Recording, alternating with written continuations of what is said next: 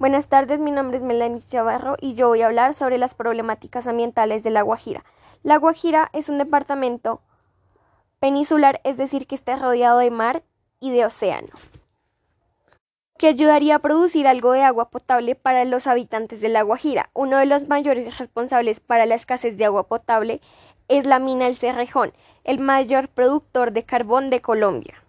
Problemas de agua en La Guajira se dan por la poca disponibilidad y baja calidad del agua, que es un problema que afecta al 95% de la población guayú.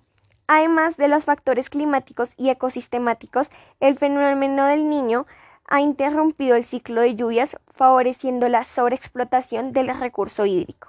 La minería en La Guajira es el ejemplar de la transición de la minería en La Guajira trae como consecuencia progreso de los niveles de intoxicación y deterioro de la elevación del corriente. A esto se le adiciona que la extracción está en una circuncisión de medio desértico y con categorías meteorológicas propias para incorporarse consecuencias del polvo, del polvo atmosférico. ¿Qué riesgos ambientales se derivan de la explotación del carbón que se hace en el Cerrejón? Las explosiones diarias de carbón liberan nubes gigantes de partículas tóxicas de polvo, también llamados polución, que contaminan el aire, el agua y las plantas de las comunidades cercanas. Otro problema es la ignición espontánea del carbón por el sol fuerte, liberando metales pesados tóxicos en el ambiente. En Uribia, La Guajira, la capital indígena de Colombia, a donde se mire se pueden observar pilas de basura. Esto da los problemas de contaminación.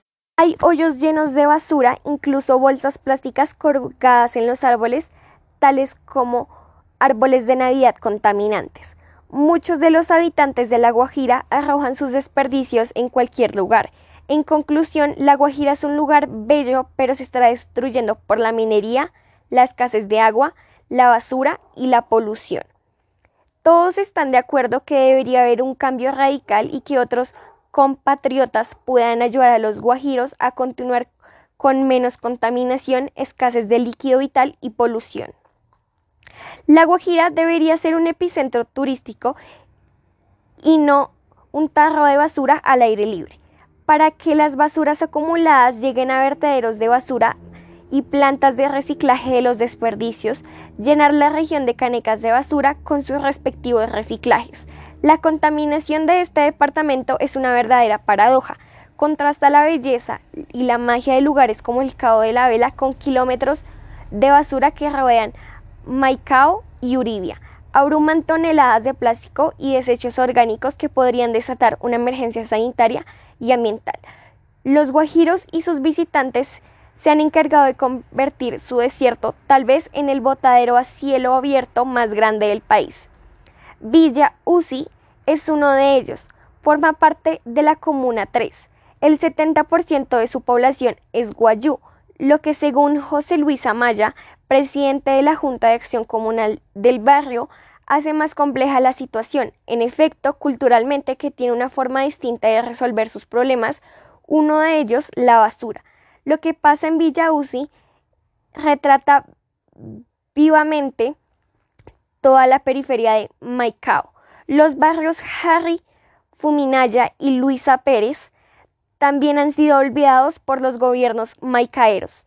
Están al noreste de la Comuna 4 y como si no tener servicios públicos domiciliarios fuera poco, lo rodea un arroyo que cada vez que llueve se desborda y los inunda de inmunicias, pues es agua estancada cubierta de todo tipo de basura. El, el barrio está rodeado de plástico, desechos orgánicos en kilómetros y kilómetros. Hombres, mujeres y niños y animales conviven en malos olores, mosquitos zancudos y otras plagas. Maicao, la vitrina comercial de Colombia, la ciudad a la que muchos se refieren como Maicao cuando era Maicao para hablar de su pujanza económica, de los fajos de billetes que rondaban por las casas de cambio, los cientos de locales en filas interminables uno tras otro. Parte de este dinero todo proveería del contrabando de bebidas alcohólicas, electrodomésticos y comida. Todo se encontraba allí, las mejores marcas y a los mejores precios.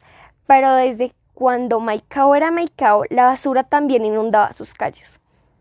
Esto pasó en los años 80 y parte de los 90. Entonces, la Corte Suprema de Justicia hizo un primer llamado sobre el peligro que corría la Guajira ante la posibilidad de convertirse en un basurero de desechos tóxicos. En momentos se temía que Colombia diera vía libre a la importación de residuos, ya que en este departamento llegaran anualmente 300.000 toneladas de basura tóxica. Estos problemas se dan bajo la corrupción de la Guajira en la que vive. En los últimos ocho años han tenido 12 gobernadores y todos han sido investigados o han sido condenados.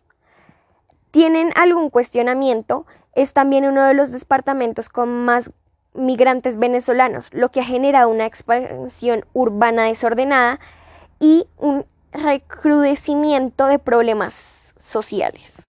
La Guajira es el segundo departamento más pobre de Colombia. Sin embargo, toda esta corrupción en el 2018 y en los años del 2020 y 2021 recibió 313 mil millones de pesos por regalías de solo carbón, según el total nacional, pero ocupa los primeros lugares de baja ejecución, es decir, que no plantean proyectos, no generan estudio a los niños guayú ni a niños de este departamento.